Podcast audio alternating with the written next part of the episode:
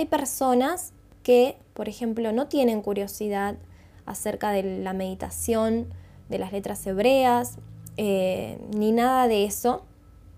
Y quizás con recitar los salmos y, escanear los salmos de derecha a izquierda la parte hebrea con la fonética están bien.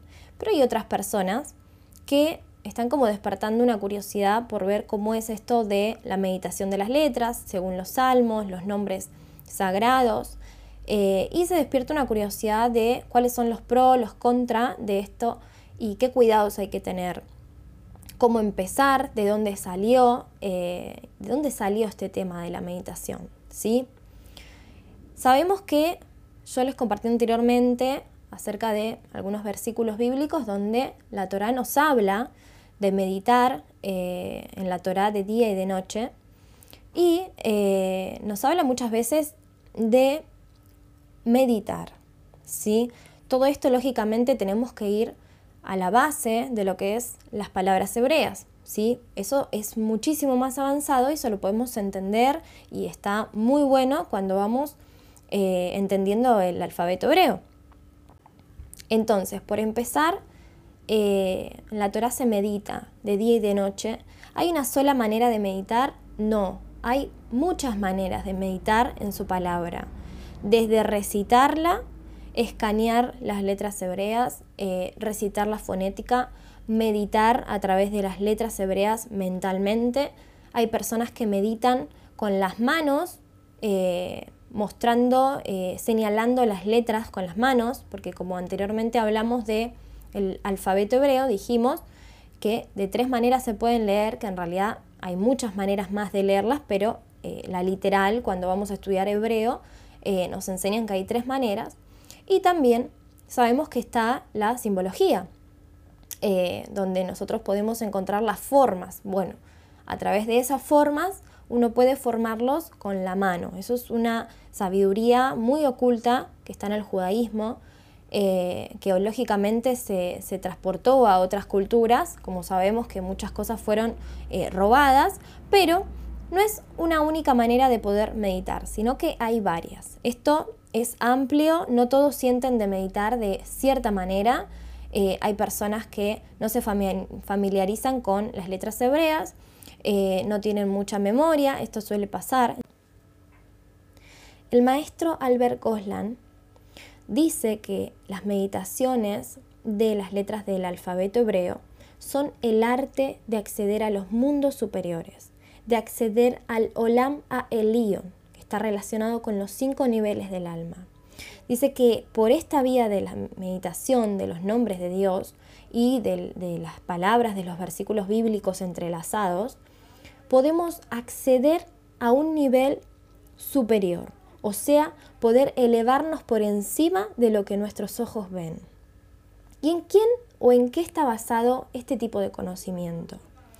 nosotros podemos buscar a Rabbi Abraham Abulafia y podemos encontrar su historia donde vos quieras que busques en Google, vas a poder buscar, te lo vuelvo a repetir, Rabbi Abraham Abulafia.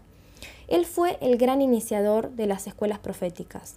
¿sí? También eh, podemos ver que está Rabbi Isaac Luria, llamado el Arizal, esto quizás lo habrás visto, lo habrás leído en varios lados, porque el Arizal eh, tiene muchísimo contenido que ha compartido y es de los que más se comparten hoy en día. Entonces, este rabí Isaac Luria, que en realidad te recomiendo que busques su historia, es muy linda eh, y tiene mucho que ver con todo lo que aprendimos de quién fue, ¿sí? No por idolatrear a la persona. Acordate que nosotros no idolatriamos al hombre, sino lo que hizo el Eterno a través de la persona. ¿sí? Eh, los invito a que busquen a los dos rabí, realmente fue mucho lo que hizo el Eterno a través de ellos. Y, eh, por ejemplo, Rabí Isaac Luria, una de las cosas, en realidad yo diría la más importante que realizó, es que él descodificó, desglosó los códigos de la Torá a tal punto que hizo que cualquier persona, hasta los que sean no judíos, una persona que quizás no sea espiritual, no sea religiosa, pueda acceder a los códigos de la Torá y a toda esa luz que trae la Torá en, nosotros. Antes eh, había cosas que eran muy profundas y que no cualquiera podía acceder. Bueno, vas a ver que cuando buscas al rabí Isaac Luria, te vas a dar cuenta que cuenta eh, que él hizo, eso fue lo que el Eterno hizo a través de él, desglosar los códigos a tal punto que cualquier persona que no sea lo, suficientemente religiosa ni espiritual pueda acceder, si así lo quiere, haciendo obviamente teyuba. ¿sí? Eh, imagínense en que hoy en día siempre uno escucha acerca de las meditaciones o acerca de, las cosas que podemos hacer para poder ayudar a nuestro hogar, a nuestra gente que queremos. Siempre se dice que primero hay que hacer teyubá y hay que tratar de eh, canalizar en nuestras acciones y demás. ¿Cuánto más antes que no estaban desglosados todos estos códigos? Bien, entonces estos dos rabí fueron los que, digamos, eh, fueron desglosando los códigos de la Torá a tal punto que recibieron estas revelaciones acerca de las meditaciones y demás. Eh, también podemos ver cómo hoy en día eh, es algo muy común el tema de las meditaciones, cada vez es más común. Si no es meditar literalmente mentalmente, eh, vemos cómo los maestros nos recomiendan, aunque sea escanear las palabras o las letras del alfabeto. ¿Esto a qué se debe? Esto se debe a que podemos eh, ver lo que dice en el libro que yo les digo como para que se familiaricen un poco, se dice que es el libro de Abraham, eh, donde ahí nos explican muchas cosas de la creación. Y las palabras, mejor dicho, las letras del alfabeto hebreo, no son solo palabras, sino que tienen, eh, tienen una, no sé cómo, cómo llamarle, ¿no? Porque se le llama de muchas maneras, pero eh, tienen una energía sobrenatural, no son solo palabras, tienen mucho más de lo que podemos nosotros ver. Entonces es por eso que nosotros meditamos en los códigos o en las palabras, eh, en los sot de eh, la Torah. Estas letras son vasijas que reciben la luz del Eterno. Y que podemos ver en donde hay muchísimos maestros que nos saben explicar bien esto y podemos entender la importancia que tiene. ¿sí? Como te dije anteriormente, eh, si vos sos un estudiante de Torah y sos una persona que es responsable con el estudio de la Torah, en donde eh, vas paso a paso y tomas las cosas con cuidado, con, con la reverencia que se tiene que tener, Posiblemente esto no se te haga tan difícil entender, sino que simplemente eh, eh, puedas entenderlo un poco y si no lo puedes entender, lo dejes para después, cuando lo puedas digerir mejor. Pero eh, si estás en el tema, lo vas a entender perfectamente y te vas a dar cuenta que esto es una maravilla del Eterno y que es su bondad pura. ¿sí? Vamos a ver algunas recomendaciones para el tema de la meditación. Por empezar, quiero que sepas que no todo el mundo eh, conecta rápido ni conecta fácilmente con las meditaciones. Otras de las maneras eh, que podés meditar es recitando el versículo del Salmo en donde esté ubicado el código. Eh, ustedes saben que los 72 nombres están ubicados en diferentes salmos. Entonces, podés agarrar y recitar el salmo donde esté ubicado el código o recitar el salmo que necesites según la segulot que quieras hacer. ¿sí? O también poder rezar normalmente. ¿sí? También se pueden recitar las, las, plegarias que hay en el Sidur y demás. Lo que hay que evitar es meditar, eh, es escanear las, las letras, ¿sí? porque tiene mucha eh, se mueve mucha energía en eso. Entonces nosotros al estar en ese estado atraemos, atraemos negatividad. Eh, después, una vez que ya, eh, ya no estés más así, vengan los demás días de Nida, los siete días que corresponden a la, impurificación, ahí ya podés visualizar y demás. ¿sí? Cuando recién empezamos a meditar, lo recomendado es meditar primero en la letra Aleph. Es la primera letra del alfabeto hebreo. ¿Por qué se medita primero en esta letra? Porque la letra Aleph, como vimos, no, eh, no, no, no, empieza la Torah con la letra Aleph, que es la primera letra del alfabeto, creo que lo hemos hablado antes, sino que la Torah empieza con una Bet, que es la segunda letra del alfabeto hebreo. Esto se debe a que la letra Aleph representa al mundo superior y la letra Bet representa al mundo inferior. Entonces, eh, vas a escuchar que quizás maestros de maestros mesiánicos, por así decir mesiánicos, no, sé cómo llamarle, eh, van a contarte que la letra Aleph representa al Mashiach, porque es, eh, se trata de la bondad y se trata de toda la, todo lo que tiene que ver con el Mashiach, ¿cómo te puedo decir? Todo lo que tenga que ver con la forma, la característica. ¿Sí? Entonces lo primero que se hace, lo que se recomienda es empezar meditando con la letra Aleph. ¿Para qué? Para poder eh, ayudarnos a que nuestra mente se abra y poder eh, empezar a elevarnos un poco. Empezar a, que nuestra vasija se empiece a ensanchar para poder recibir todo lo que a través de la Torah podemos eh, recibir. La segunda pregunta sería, ¿en qué horario se puede meditar? Hay un horario donde sí, hay un horario donde no. Se puede meditar en cualquier momento del día, en cualquier momento. Pero se recomienda meditar en la segunda mitad de la noche, que sería después de la mitad, eh, después de medianoche. No medianoche literal, no después de las 12, porque eso está en el calendario y en el horario gregoriano. Lo que a nosotros nos dice que es mitad de noche es eh, la luna en todo su esplendor cuando ya eh, vos vas a buscar en Google, por ejemplo, luna, y vas a ver que hay un horario donde te marca que la luna, eh, no sé, por ejemplo, suele ser cero y media, en verano suele ser, no sé, dos y media de la mañana. Bueno, eso quiere decir que la luna ya está a la mitad, esa es la medianoche. Bueno, después de ese horario podés meditar. Se puede meditar en todo, en todo el día, pero es recomendable hacerlo después de la segunda mitad de la noche, después de medianoche literal lunar.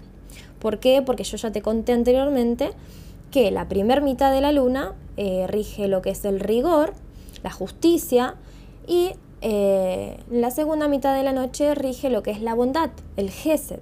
Entonces es por eso que uno se levanta a la madrugada a orar o a meditar o a estudiar Torah, porque es como que hay una fuerza que tiene que ver con la bondad uno puede tener, eh, adquirir más claridad al estudiar Torah en esa segunda mitad de la noche. ¿sí? Eh, así que bueno, podemos en todo horario, pero lo ideal sería después de la mitad de la noche. Y hasta el amanecer. ¿sí? En, durante el día se puede meditar sin problema. En el caso que, por ejemplo, eh, bueno, no sé, no puedas meditar después de la mitad de la noche porque trabajas al otro día, te levantas muy temprano y lo único que te queda es eh, meditar en esa primera parte de la noche, eh, lo que vas a hacer es encender una vela y recitas la bendición del fuego o recitas la bendición del encendido de las velas de la semana. ¿Sí? Cuando cae el sol, o mejor dicho, antes de que que caiga el sol, recitas la bendición y la encendés en la habitación donde vas a hacer la meditación. ¿Sí? Las meditaciones pueden durar el tiempo que quieras. ¿sí? Eh, no sé, desde 5 minutos a, a, lo que vos desees, ¿sí? Hay meditaciones para encender las velas de Shabbat, para hacer el kiddush, eh, la jalá. Hay meditaciones para todo. Esto es muy beneficioso para nosotros. Pero vamos paso por paso, ¿sí? Primero nos tenemos que familiarizar con el alfabeto hebreo, luego eh, empezamos por lo primero. ¿sí? Luego vamos viendo, nos acordamos de las letras, empezamos a hacer las meditaciones y ahí eh, podemos ir aprendiendo un montón de cosas, un montón de cosas. Si no te familiarizás y vos decís no tengo buena memoria, bueno, elegís eh, recitarlas sin problema. Primero empezamos a escanearlas, así nos familiarizamos con, cada una de las letras para aprendernoslas y después vamos meditando eh, personalmente con cada, cada código, cada letra. Las meditaciones se suelen hacer eh, imaginándonos dentro de un Maguen David de oro. ¿Por qué es esto?